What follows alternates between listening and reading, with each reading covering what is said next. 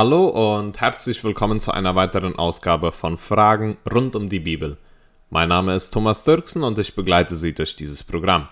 Heute soll es um das Alte Testament gehen und wir wollen uns einige inhaltliche Herausforderungen anschauen, die das Alte Testament bietet und im Nachhinein einige praktische Hinweise oder Leitlinien, um das Alte Testament zu studieren oder auszulegen. Wir wollen über Barrieren sprechen, die uns davon abhalten, das Alte Testament lesen zu wollen. Auch wollen wir über die Relevanz des Alten Testamentes für heute sprechen und am Ende dann einige praktische Leitlinien, das Alte Testament in unserer täglichen Bibellese anwenden zu können, auslegen zu können, zu interpretieren und auf unser praktisches Leben anzuwenden. Als erstes kommt die Frage natürlich auf, warum dieses Thema? Warum über das Alte Testament sprechen, ähm, ist es nicht schon aufgehoben worden, indem Jesus gekommen ist? Sind nicht all die guten Leitlinien für uns im Neuen Testament? Sollte die Gemeinde sich nicht am Neuen Testament orientieren? Und all diese Fragen wollen wir auch aufwirbeln und versuchen in gewisser Weise auch aufzugreifen und zu beantworten. Aber außen vor möchte ich kurz in dieses Thema einleiten und die Frage beantworten, warum über dieses Thema sprechen. Im Verlauf meines äh, persönlichen christlichen Lebens und auch meines Studiums im IBA und einige Predigterfahrungen, die ich gemacht habe, habe ich bemerkt, wie das Alte Testament immer wieder außen vor bleibt. Es ist meistens etwas, womit selbst der Prediger nicht, sich nicht ganz wohl fühlt, umzugehen. Es ist ein Buch, das man, wenn es nicht gerade die Psalmen oder die Sprüche sind, äh, meist auch gar nicht mit in die stille Zeit nimmt. Es ist ein Buch, mit dem wir uns nicht ganz so wohl fühlen wie mit dem Neuen Testament und deshalb hören wir auch immer mehr Predigten über das Neue Testament als über das Alte. Und wenn wir über Barrieren sprechen, die uns davon abhalten, das Alte Testament zu lesen, dann möchte ich heute drei erwähnen, die ich als ausschlaggebend ansehe. Erstens sind die historisch-chronologischen Herausforderungen, die das Alte Testament bietet, wenn es darum geht, Orte, Namen oder Zeitangaben, die verwirrend und unbekannt für uns sind. Meist, wenn wir das Alte Testament aufschlagen und darin lesen, dann verlieren wir uns in den Details. Wir wissen nicht, was die Namen uns sagen sollen, wir wissen nicht, wo die Ortschaften liegen, von denen er spricht, und wir wissen auch nicht, in welcher Zeit es diese Geschichte sich widerspielt. Das ist hauptsächlich der Fall im Alten Testament, weil das Alte Testament über mehrere äh, Jahrhunderte geschrieben ist, bis zu 1400, 1600 Jahre geschrieben wurde und das Neue Testament nur in einem Zeitfenster von ungefähr 80 bis 90 Jahre geschrieben wurde. So, wir haben diesen kompletten Kontrast zum Alten Testament und deshalb ist es wahrscheinlich auch so sehr viel gemütlicher im Neuen Testament zu bleiben, denn wir wissen immer, in welchem Zeitfenster wir uns bewegen. Es ist entweder immer die Zeit während Jesu Lebzeiten oder die Zeit kurz danach, wo es dann hauptsächlich um seine Jünger und, sein, und die Aposteln geht. Wir hängen uns an Ort und Zeitangaben auf und deshalb ist es so sehr viel gemütlicher, lieber im Neuen Testament zu lesen als im Alten Testament. Eine zweite Herausforderung ist, dass die Ortsangaben heutzutage wissenschaftlich in Frage gestellt werden. Ob zwar dieses nicht unbedingt ein Problem bei vielen Christen ist, denn wir, die wir die Bibel lesen und ihre glauben, wir sind davon überzeugt, dass das, was in ihr steht, auch wahrhaftig ist und auch, dass die Wissenschaft selbst nicht über dem Worte Gottes steht, aber dennoch müssen wir zugeben, dass in den letzten Jahren sehr viele und besonders in Europa und auch in Nordamerika sehr viele Theorien aufgekommen sind, die selbst den stärksten Glaubenschristen ins Schwanken bringen. Es werden wissenschaftliche Theorien mit der Philosophie verbunden, um dann später auf die Religion zurückzugreifen und dem Christen zu erklären, dass er, wenn er an all diese Geschichten glaubt, eigentlich äh, zu dem Teil der Gesellschaft gehört, die immer noch an Fabeln glauben. So, es gibt viele, viele Angriffe auf, besonders auf das Alte Testament und die, die Geschehnisse, die da wiedergeschrieben werden. Oft wird in Frage gestellt, ob diese großen Wundertaten, die Gott mit dem Volk Israel vollführt hat, wirklich geschehen sind oder nicht. Und äh, oft werden dann die Menschen als, ja, als leichtgläubig abgestempelt, die dann wirklich an die Geschichten des Alten Testaments vor, äh, festhalten. Wenn es um Geschichten wie Noah geht, die große Sinnflut, wenn es um Geschichten wie den Turmbau zu Babel geht, wo die Sprachen dann hergekommen sollen sein. Und viele andere Geschichten werden von der Wissenschaft in Frage gestellt und das teilweise ist auch eines der Herausforderungen, die wir als Christen haben, wenn wir uns dem Alten Testament nähern. Denn das Alte Testament beantwortet diese Fragen nicht. Eine weitere Barriere, die uns davon abhält, das Alte Testament in unserer stillen Zeit zu lesen, kann sein, dass es oft zu viele Geschichten sind. Und einige meinen, es werden zu viele Geschichten und es werden zu wenig Lehren dabei. Meist werden Geschichten erst über lange Kapiteln erzählt und mit dem Lesen von einem, zwei oder bis hin zu drei Kapiteln reicht es oft nicht, um die Geschichte in ihrer ganzen Form zu verstehen und die Botschaft, die Gott durch diese Geschichte vermitteln wollte, auch aufzugreifen. Dennoch sollten wir im Hinterkopf behalten, dass selbst auch die Personen, die mit Gott in jener Zeit gegangen sind im Alten Testament, die diese Geschichten durchgelebt haben mit Gott, ihre Lektionen noch viel langsamer lernen mussten, als was wir heute können. Sie mussten 40 Jahre durch die Wüste wandern, wir brauchen dafür aber nur höchstens einige Wochen, um diese Bücher durchzulesen und um die Geschichte in ihrem kompletten Rahmen zu erfassen. So in gewisser Weise haben wir einen Vorsprung zu denen, die ursprünglich in diesen Szenen, in diesen Geschichten teilnahmen und, und von Gott belehrt wurden. So, obwohl vielleicht nicht jede Geschichte und jedes Kapitel jetzt für jeden Tag eine neue Lektion herausspringen lässt, die mich im Glauben wachsen lässt, kann ich doch nach gewisser Zeit, wenn ich diese Geschichten dann gelesen und analysiert und studiert habe, vieles von dem Plan Gottes verstehen und von seiner Vorgehensweise. So viel vielleicht einmal zu den historisch-chronologischen Herausforderungen, die das Alte Testament bietet. Wir haben auch inhaltliche Herausforderungen, die viele Personen davon abhalten, das Alte Testament lesen zu wollen. Da kommt dann die Frage auf, wie sollen wir mit Kriege und Gewalt umgehen, wenn wir 5. Äh, Mose 20 zum Beispiel lesen vom Herim-Gesetz, wo Gott dann spezifisch Krieg anordnet gegen andere Völker. Und nicht nur ist der Krieg ein Problem, es ist die Polygamie im Alten Testament, es ist generell die Moral und die Ethik, die hinterfragt wird und um sich nicht mit diesen Texten und mit diesen Konflikten auseinandersetzen zu müssen, nehmen wir lieber das Neue Testament und lesen die Texte, die uns schon bekannt sind und wo wir wissen, wie wir damit umgehen sollen. Wenn wir im Alten Testament aufschlagen und in eine Kriegsszene eingreifen und diese zu lesen haben, dann wissen wir oft nicht, wie kann ein Gott der Liebe, ein Gott, der sich im Neuen Testament als Vater präsentiert, im Alten Testament so brutal eingreifen. Und ich glaube, dass dieser Konfliktpunkt, an dem wir da gelangt sind, der uns des Öfteren vielleicht davon abhält, das Alte Testament aufzuschlagen, gewisse Ironie in sich selbst trägt. Denn es sind doch wir Christen auch, die uns immer mal wieder wünschen, dass Gott eingreifen möge, dass Gott das Böse in dieser Welt doch aus eigener Hand bekämpfen möge. Und verstehen es aber nicht, wenn er im Alten Testament dann mal wirklich eingreift und gegen das Böse persönlich kämpft. Nehmen wir mal das Beispiel der Kanaaniter. Immer wieder, wenn es im Alten Testament um Kriege geht und besonders wenn es um Gesetze des Krieges geht, so wie es in diesem Fall in 5. Mose 20 ist, dann geht es immer wieder um die Kanaaniter. Ein Volk, das Gott verabscheute weil sie als Volk einem Gott namens Moloch Kinder opferten. Die Kinderopferung, im Generellen die Opferung, aber viel schlimmer noch die Kinderopferung, waren Gottes Augen ein großes Übel. Und selbst in unseren Augen, wir würden heutzutage auch sagen, Personen, die Kinder opfern, die haben den Tod verdient.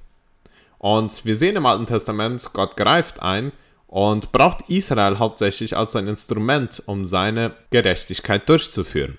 So einerseits sind wir ganz auf der Seite Gottes, wenn er so durchgreift, aber andererseits haben wir Konflikte damit, Gott in diesem Fenster zu sehen, weil wir ihn jetzt aus dem Neuen Testament als den liebenden Vater kennen.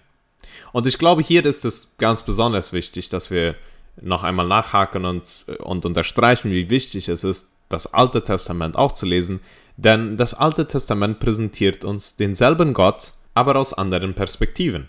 Es werden andere Qualitäten unterstrichen. Gott ist ein gerechter Gott. Gott ist ein souveräner Gott. Er ist ein Herrscher und er ist ein König. Wir als seine Kinder sind ihm untertan. Und das ist ein Bild, das unbedingt mit dem liebenden Vater in Verbindung gebracht werden muss, Sonst kommen wir in einem sehr humanistischen, religiösen Weltbild, wo es dann irgendwann nur noch um Liebe und nur noch um, um, uns, die Kinder Gottes, geht und wir meinen, Gott sei nun unser Shapebengel. Dass wir imstande wären, von Gott Sachen zu verlangen. Dass wir, wenn wir im Gebet vor ihm kommen, dass er praktisch müsste auf unser Gebet reagieren und in gewisser Weise positiv antworten. Wenn wir jedoch das ganze Panorama sehen, wenn wir das Alte Testament mit in unsere stille Zeit nehmen und lesen, wie, wie allmächtig und wie souverän Gott ist, dann kommt in uns eine Demut hervor, die uns den liebenden Vater auf eine ganz neue Art und Weise sehen lässt. Eine weitere inhaltliche Herausforderung, die das Alte Testament mit sich bringt und das uns vielleicht des Öfteren davon abhält, es in unserer stillen Zeit lesen zu wollen, sind die Widersprüche, die wir in einigen Texten finden. Dieses wird von vielen Personen sehr verstritten. Es wurden ganze Bücher darüber geschrieben, wie die Bibel sich doch nicht widerspricht in gewissen Texten. Es gibt viele Personen, die sich viel Mühe geben, aufweisen zu wollen, dass jeder einzelne Text im Alten Testament mit jedem einzelnen anderen Text und Vers zusammenpasst. Das Argument, das dabei aufkommt, ist folgendes. Wenn im Alten Testament oder in der Bibel im Generellen Widersprüche aufzufinden sind, dann ist das Wort Gottes nicht mit Autorität bekleidet.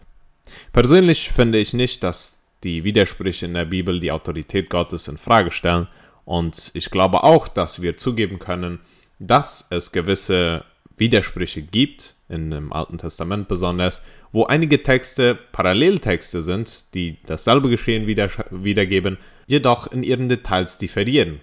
Details wie Zeitangaben oder Nummern, Personen und Ortschaften. Wenn wir zugeben können, dass das Wort Gottes tatsächlich Gottes Wort offenbart zu den Menschen und vom Menschen niedergeschrieben ist, dann dürfen wir auch zugeben, dass der Mensch Fehler machen kann. Dass man über gewisse Jahresabstände gewisse Details und genaue Datenangaben vergessen kann und sie anders angibt. Es ist interessant, wie wir im Alten Testament wenig Probleme damit haben, dass einige Personen, wenn man jetzt das Beispiel von Salomo nehmen möchte, oder auch David, große Fehler in ihrem Leben begangen haben, aber keine Fehler machen durften, wenn sie sich erst hinsetzten und schrieben. Wir haben oft das Bild davon, dass der Heilige Geist die Person dann ergreift und genauestens diktiert, was die Person aufschreiben sollte. Das war im Alten Testament aber nicht so. Immer wieder gab Gott eine Offenbarung zu einer Person, die diese dann erst Jahre später aufschrieb. Und da können sich Details verlieren. Aber was sich nicht verloren hat, ist die Botschaft. Was sich nicht verloren hat, ist das, was Gott rüberbringen wollte. Deshalb glaube ich persönlich auch nicht, dass einige Divergenzen in den, in den Detailangaben von gewissen Geschichten die Autorität des Wortes Gottes in Frage stellen. Es geht schlicht und einfach darum, die menschliche Natur der Person aus der Bibel anzuerkennen und umso größer, glaube ich, wird das Wort Gottes in der Bibel. Denn dieses Wort Gottes steht im Kontrast zu den fehlerhaften Menschen, selbst den fehlerhaften Menschen, die Gott auserwählt hat, um sein Reich zu bauen. Und genauso fehlerhaft wie die Menschen und die Autoren im Alten Testament waren, sind auch wir weiterhin fehlerhaft und werden deshalb aber trotzdem von Gott in seinem Reich gebraucht. Gott wollte immer mit dem Menschen zusammenarbeiten. Das sehen wir von der Schöpfung an. Er hat den Menschen geschaffen, um mit ihm zusammen zu arbeiten. So wir sehen, dass die Widersprüche im Alten Testament zwar ziemlich deutlich da sind, aber nicht in wichtigen Aspekten. Es geht nicht darum, dass die Lehre nun widersprüchlich ist. Und ob wir es nun zugeben oder nicht, dass im Alten Testament einige Fehler oder Widersprüche sind, ist es doch immer wieder eines der Gründe, warum wir uns nicht in das Alte Testament wagen. Denn selbst die Personen, die meinen, dass es keine Widersprüche gäbe im Alten Testament, wagen sich oft nicht an Texte ran, die sie scheinen gegenseitig auszuschließen. So, die Widersprüche im Alten Testament sind ein weiterer Grund, der uns davon abhält, ins Alte Testament zu blicken und das eine inhaltliche Herausforderung für uns darstellt. Es sind immer wieder Widersprüche von Texten im Alten Testament mit anderen Texten im Alten Testament vorhanden und einige meinen sogar mit der Moral des Neuen Testaments, ob zwar ich davon nicht überzeugt bin. Ich glaube, wie ich es eben schon angedeutet habe, dass das Alte Testament gewisse Qualitäten von Gott mehr unterstreicht als andere, die dann im Neuen Testament stärker hervorgehoben werden. Und eine dritte Barriere, die uns davon abhält, Gottes Wort oder das Alte Testament lesen zu wollen, sind die historischen Angriffe und der falsche Gebrauch, der dem Alten Testament gegeben wurde. Kurz vor und durch das ganze Mittelalter hindurch und später auch im 20. Jahrhundert mit dem wachsenden Antisemitismus hat es viele Angriffe aufs Alte Testament gegeben. Viele meinten, es müsse abgeschafft werden, da Jesus ja bereits alles erfüllt hatte. Immer wieder gab es radikale Gruppen, die meinten, Jesus habe nun das Alte Testament abgeschaffen. Obwohl es klar ist, dass wir Christen uns nicht nach den Sitten und Gebräuchen der Juden und Hebräer im Alten Testament richten müssen, ist es doch klar, dass das Alte Testament von Jesus nicht abgeschaffen wurde. Er selbst offenbarte es uns und sagte, dass er das er nicht gekommen wäre, das Alte Testament oder wie er es sagt, das Gesetz Moses abzuschaffen, sondern es zu erfüllen. Wir hingegen, die wir uns nicht mehr an dieses Gesetz Punkt für Punkt richten müssen, dürfen dieses Gesetz brauchen, um zu erkennen, dass Christus der wahrhaftige Messias ist. Wir dürfen das Alte Testament also und, und sollten es sogar studieren. Wir sollten den Christus suchen, den versprochenen Messias suchen und sehen, wie Gott die Menschen, die Juden, die Hebräer und auch die Völker um das Volk Israel herum darauf vorbereitete, diesen Messias zu schicken, der einst über alle regieren würde. Und obwohl wir dieses alles wahrscheinlich wissen und auch schon zu Genüge gehört haben, fällt es uns doch immer wieder schwer, das Alte Testament als ein praktisches Leitbuch für unser tägliches Leben anzusehen. Und wenn, dann sind es nur die Psalmen und die Sprüche. Meistens gehen wir nicht darüber hinaus, um die Geschichten zu lesen und diese zu studieren. Zudem haben viele Personen gewissen Respekt vor das Alte Testament und Angst davor, dieses falsch auszulegen. Und das ist keinem übel zu nehmen. Wir brauchen nicht weit in die Kirchengeschichte zurückzublättern, um von all den Deutungen zu lesen, die Menschen dem Alten Testament gegeben haben, besonders wenn es um die Prophezeiungen ging. Zu oft wurden diese Texte hin und her gebogen, bis sie gewissen Ereignissen der heutigen Zeit beipassten. Zu oft haben selbsternannte Propheten die Texte des Alten Testaments missbraucht. Immer wieder wurden diese Texte dann aus dem Kontext gerissen und entweder auf das Volk der Juden bezogen oder auf das Volk der Heiden oder auf das Volk Gottes heutzutage, das global ist. Immer wieder wurden die Prophezeiungen, die sich zum größten Teil im Alten Testament und wenn nicht im Alten Testament dann in Jesus erfüllt haben, auf die heutige Zeit berufen und damit vielen Christen Angst eingeflößt. Dieser Missbrauch der Texte des Alten Testaments hat dazu geführt, dass viele Personen eingeschüchtert darüber sind, dieses Buch in die Hand zu nehmen und es zu lesen oder diese Bücher. Und das ist praktisch dasselbe, was auch mit der Offenbarung des Johannes geschieht im Neuen Testament. Es gibt zu viele Theorien, es gibt zu viele Auslegungen und man wagt sich nicht mehr alleine an dieses Buch ran, denn man kommt mit dem Verständnis oder mit dem Vorurteil an dieses Buch ran, dass man eh nichts verstehen würde und wenn man meine etwas zu verstehen, dieses vielleicht falsch auslegen würde. So, wir dürfen den Heiligen Geist um Hilfe bitten. Der Heilige Geist hat die Schreiber inspiriert, zwar nicht diktiert, aber inspiriert, und er ist es, der die Heiligen Schriften auslegt, und deshalb haben wir ihn auch. Er soll uns an die Schriften erinnern und er soll uns in diesen lehren. So wir dürfen Gott bitten, dass er uns zeigt, wie wir das Alte Testament verstehen sollen. Jetzt kommt bei einigen vielleicht die Frage auf, wenn wir jetzt im Zeitalter der Gnade leben, lohnt es sich, so sehr viel ins Alte Testament zu schauen, nur um dann doch zu erkennen, dass es zum Neuen Testament führt? Sind es nicht alles alte Geschichten? Wo ist die Relevanz des Alten Testaments für heute? Es ist wohl wahr, dass wir nun in einem komplett anderen Zeitalter leben, das das Zeitalter der Gnade ist. Es ist auch klar, dass wir nicht mehr im selben Bund vom Alten Testament leben. Ähm, Gott hat nun nicht mehr ein ethnisches Volk, an das er sich, an das er sein Reich hier auf Erden bindet, sondern ein globales Volk, das sowohl die, die als Heiden galten zu Jesu Zeiten, als auch den Juden einschließt, wenn er an Christus glaubt. Dennoch hilft uns das Alte Testament in vieler Hinsicht das Neue Testament zu verstehen. Wenn wir im Neuen Testament lesen, das gepredigt wurde oder selbst von den Lehren Jesu, dann wird da immer das Alte Testament aufgegriffen. So das Alte Testament und die Gesetzbücher Mose waren die Bibel Jesu. Es war die Bibel der ersten Christen. Und viel mehr noch, es war als von Jesus als Autorität anerkannt worden und sollte genauso auch für uns gelten.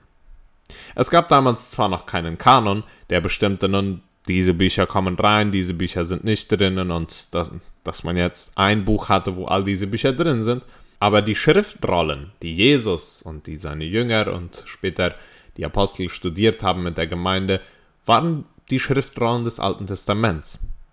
Es war die Bibel der ersten Gläubigen. Wenn wir heutzutage die Bibel aufschlagen, dann denken wir wahrscheinlich, oder wenn wir an die Bibel denken, denken wir an die Briefe von Paulus und an die Evangelien. Diese Schriften waren wohl wichtig und genossen hohe Autorität in den Gemeinden, dennoch wurden diese nicht dem Alten Testament gleichgestellt. Wenn Paulus zum Beispiel auf seinen Missionsreisen war, dann predigte er nicht über Texte aus dem Matthäusevangelium oder aus dem Lukasevangelium sondern predigte über Texte aus dem Alten Testament, denn diese Texte genossen Autorität über das ganze jüdische Volk. Und die Großteile der heidnischen Völker waren bewandert mit dem Inhalt des Alten Testaments. So, wir sehen, dass das Alte Testament die Bibel der Zeit Jesu ist. Es sind die Schriften und es ist die Autorität der Zeit Jesu. Und das setzt nun in keinerlei Weise die Wichtigkeit und die Autorität des Neuen Testaments herunter. Es will nur aufzeigen, dass das Alte Testament von den Aposteln, von Jesus und von der Gemeinde im Generellen immer als Autorität anerkannt wurde und so sollte es auch bleiben, selbst im Zeitalter der Gnade.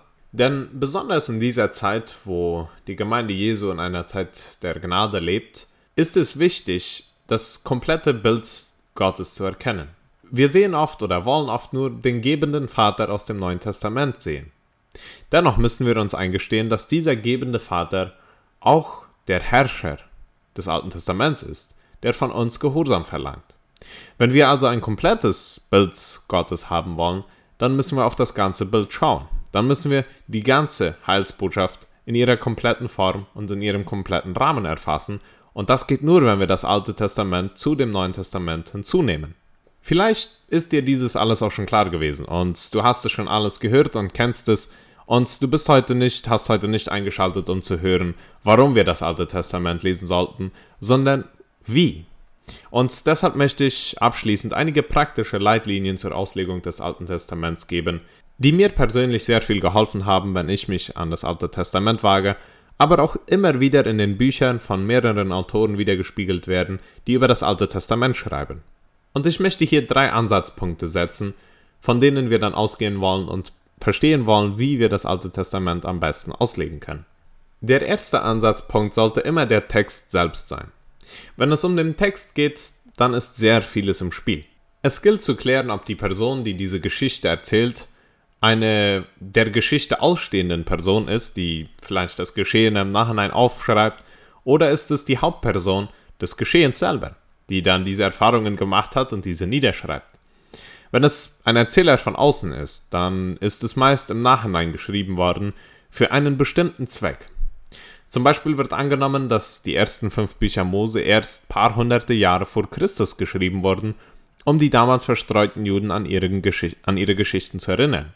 Und natürlich gibt es da verschiedene Ansichten und verschiedene Theorien. Einige behaupten, es sei Mose gewesen, der diese ersten fünf Bücher geschrieben haben soll so wie Martin Luther zum Beispiel, er setzte dann in seiner Übersetzung als Titel des Buches schon immer erste, zweite, dritte, vierte oder fünfte Mose, während andere behaupten, diese Bücher seien später geschrieben worden. Und hauptsächlich sind diese Behauptungen darauf zurückzuführen, dass wir immer wieder gewisse Texte finden, die nicht zu erklären wären, wenn dieses Buch wirklich zur Zeit Mose geschrieben wäre. Ein, einer dieser Texte wäre zum Beispiel 1. Mose 36, Vers 31, wo es dann davon Sprich, dass das Geschehen, das da niedergeschrieben wird, geschah, bevor Israel in die Zeit der Könige einstieg, also bevor Israel ihren ersten König hatte. Und wir wissen alle, dass die Zeit der Könige und der Monarchie in Israel erst sehr viel später nach der Zeit Moses geschah. Und da kommt dann der Verdacht auf, dass das Buch erst später geschrieben wurde oder aber, dass es teils von Mose geschrieben wurde und später einige Teile hinzugefügt wurden. So, es ist natürlich schwierig jetzt zu erkennen, ob nun der Erzähler von außen ist oder von innen, denn immer wieder haben wir diese Dynamik und es ist auch wahr, dass wir immer wieder Bücher, Bibelbücher finden, die angefangen wurden zu schreiben von einem Autor, später aber von einem anderen weitergeschrieben wurden. Da können wir das Beispiel von Jesaja erwähnen. Dieser Prophet lebte von 765 bis 695 vor Christus. Das wissen wir aufgrund der Könige, die er selbst erwähnt in seinem Buch, die regierten während seiner Amtszeit. Er war also zu der Zeit am Leben, als auch Hesekiel und Daniel dienten. Später aber, in der zweiten Hälfte seines Buches, ist das Südreich bereits gefallen, an dem er seine Prophezeiungen richtete. Er sprach immer wieder hart gegen das Südreich und kritisierte die Allianzen, die diese eingingen, ohne Gott zu befragen. Es kam sogar so weit, dass Israel eine Allianz mit Ägypten einging, um sich gegen andere Herrscher aufzustellen, da Ägypten über ein größeres Heer verfügte. Es reicht der gesunde Menschenverstand, um zu verstehen, dass dieses komplett gegen die Vorschriften Gottes ging. Denn aus Ägypten hatte er sie befreit und nun machten sie sich wieder untertan Ägyptens, indem sie eine Allianz eingingen. Aber das ist jetzt nicht der Hauptpunkt. Der Hauptpunkt ist, dass Jesaja im späten 8. und frühen 7. Jahrhundert vor Christus lebte und prophezeite, die zweite Hälfte seines Buches aber bereits über den Fall des Südreichs schreibt. Im zweiten Teil seines Buches geht es also schon nicht mehr darum, den Fall zu prophezeien, sondern Hoffnung für das Volk Israel zu prophezeien, das bereits in Gefangenschaft gefallen ist. Dieser Fall jedoch des Südreiches kam erst 586 vor Christus und es ist unmöglich, dass Jesaja zu dieser Zeit noch lebte, denn dann hätte er müssen mehrere hunderte Jahre überlebt haben, um diese schreiben zu können. Zudem kommt, dass der Schreibstil und die Schreibformen des zweiten Teiles seines Buches komplett anders ist als der erste Teil. So es wird angenommen, dass zumindest zwei und einige nehmen an, dass sogar drei Autoren an diesem Buch geschrieben haben. Und warum erwähne ich all dieses? Um, es soll nicht dem Zweck haben, uns durcheinander zu bringen und jetzt alles auf den Haufen zu schmeißen, was wir gelernt haben, sondern das zu unterstreichen, dass der Text an für sich uns sehr vieles mitteilen kann, wenn wir aufpassen, wie dieser geschrieben worden ist, von wem dieser geschrieben worden ist, in welcher Zeit er geschrieben worden ist und was genau in diesem Text geschieht. Denn wenn wir nicht wissen, in welchem Zeitfenster sich das Geschehene abspielt, dann, dann werden wir verwirrt. Wenn ich jetzt die erste Hälfte des Jesaja-Buches gelesen habe und es geht alles um Prophezeiungen eines äh, des Falles von Südreich Israels und auf einmal lese ich Hoffnungsbotschaften und Klagelieder über den Fall Jerusalems, dann bin ich verwirrt. Wenn ich jedoch mir die Zeit nehme, um diese Bücher textlich zu analysieren und etwas zu studieren, dabei reicht es oft, eine Studienbibel zu kaufen, dann merke ich, in welchem Zeitrahmen und in welchem Zeitfenster sich das Gegebene ereignet und es hilft mir später, die Botschaft besser zu verstehen. Ein weiterer Punkt, den wir bedenken müssen, wenn es um den Text geht, ist der Schreibstil. Es gibt viele Arten und Weisen, eine Botschaft rüberzubringen. Im Alten Testament finden wir Bücher, die poetisch, historisch oder prophetisch sind. Es gibt Klagelieder, es gibt Aphorismen, es gibt sehr viele verschiedene Arten und Weisen, zu denen sich die Autoren durchgefunden haben, ihre Botschaft rüberzubringen. Und es ist jetzt nicht nötig, dass wir nun alle hebräischen und jüdischen Schreibstile in- und auswendig kennen, um das Alte Testament zu verstehen. Aber in vielen gibt es genügend anzufangen mit einem allgemeinen Grundwissen. Wenn es zum Beispiel Bücher der Symbolik sind, dann heißt es, dass das nicht literal zu deuten ist. Sind es historische Bücher, dann sind diese lange nicht immer prophetisch zu deuten, wohingegen die prophetischen Bücher aber sehr oft historisch werden können. Wenn wir also in diesem ersten Ansatzpunkt den Text unter die Lupe nehmen, dann gibt dieser uns den perfekten Vorraum, um dann das Geschehen analysieren zu können. Und das ist der zweite Ansatzpunkt, auf den ich eingehen will. Das Geschehen. Es geht darum zu analysieren, was geschieht in diesem Text. Und es kann sehr hilfreich sein, einmal nach dem Lesen des Kapitels oder je nachdem, wie viel man in seiner stillen Zeit äh, gelesen hat, einmal aufzuschreiben, was alles geschehen ist. Die meisten Bücher im Alten Testament sind geschichtliche Erzählungen. Und bei Erzählungen geht es hauptsächlich immer und meist auch ausschließlich um das Geschehene. Wir aber haben es uns so sehr angewöhnt, dass wir nur noch Lehren entnehmen wollen, dass wir das Geschehene meist ignorieren und nur noch die Lehren herauspicken wollen. Deshalb lesen wir lieber Sprüche. Und deshalb lesen wir lieber die Psalmen, denn da können wir Lehren herauspicken. Wenn es aber um eine Geschichte geht, da genügt es nicht, eine Lehre herauszupicken, die uns gefällt, da geht es darum, das gesamte geschichtliche Zeitfenster erfassen zu müssen, um die Lehre dann zu verstehen. So, es ist wichtig, das Geschehene ganz genauestens zu analysieren. Warum geschah, was geschah? Meistens geben die Autoren der Bibelbücher den Grund des Geschehens an. Entweder war es wegen einer Sünde, wegen einem Ungehorsam oder einem Machtmissbrauch, dass eine bestimmte Bestrafung über Israel herfiel. In anderen Fällen ist es mit dem Segen genauso, wenn wir zum Beispiel das Buch von Hiob lesen, das natürlich sehr umstritten ist, ob es dann nun historisch ist oder ein Weisheitsbuch ist, dann müssen wir die ganze Vorgeschichte erfassen und verstehen können, um später auch zu erkennen, warum Gott ihn dann wieder segnet und belohnt. So das Geschehen ist der zweite und ein sehr wichtiger Ansatzpunkt, wenn es um praktische Leitlinien das Alte Testament auszulegen geht. Und der dritte und letzte Ansatzpunkt, den ich erwähnen möchte, ist dann die Botschaft. Wenn wir den Text analysiert haben, wissen, mit welchem Schreibstil er rübergebracht wurde und das Geschehen genauestens analysiert haben, dann sollten wir uns an die Botschaft wagen.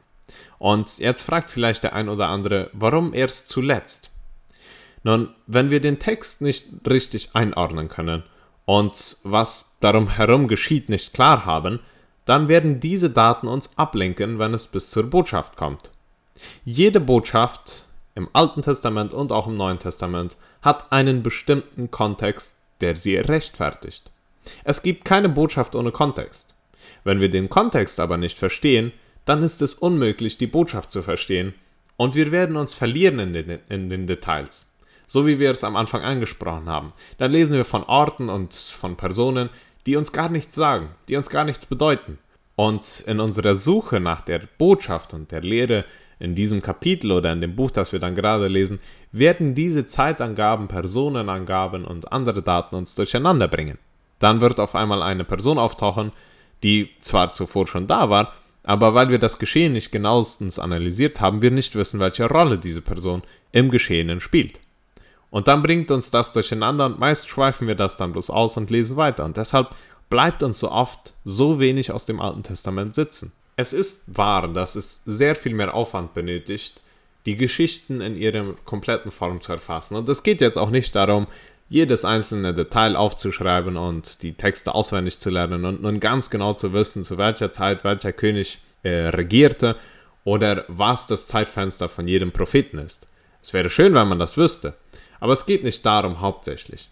Es geht darum, sich die Mühe zu machen, die Geschichten verstehen zu wollen, die andere Autoren aufgeschrieben haben, weil sie meinten, sie seien notwendig aufgeschrieben zu werden, um andere Personen, die zum Volk Gottes gehören, zu ermutigen im Glauben.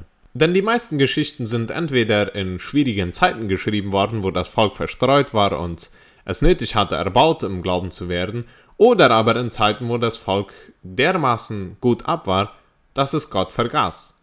Und in beiden Fällen ist es nötig, das Alte Testament zu lesen und es gibt wahrscheinlich selten Personen, die sich in keinem dieser Extreme jemals aufhalten.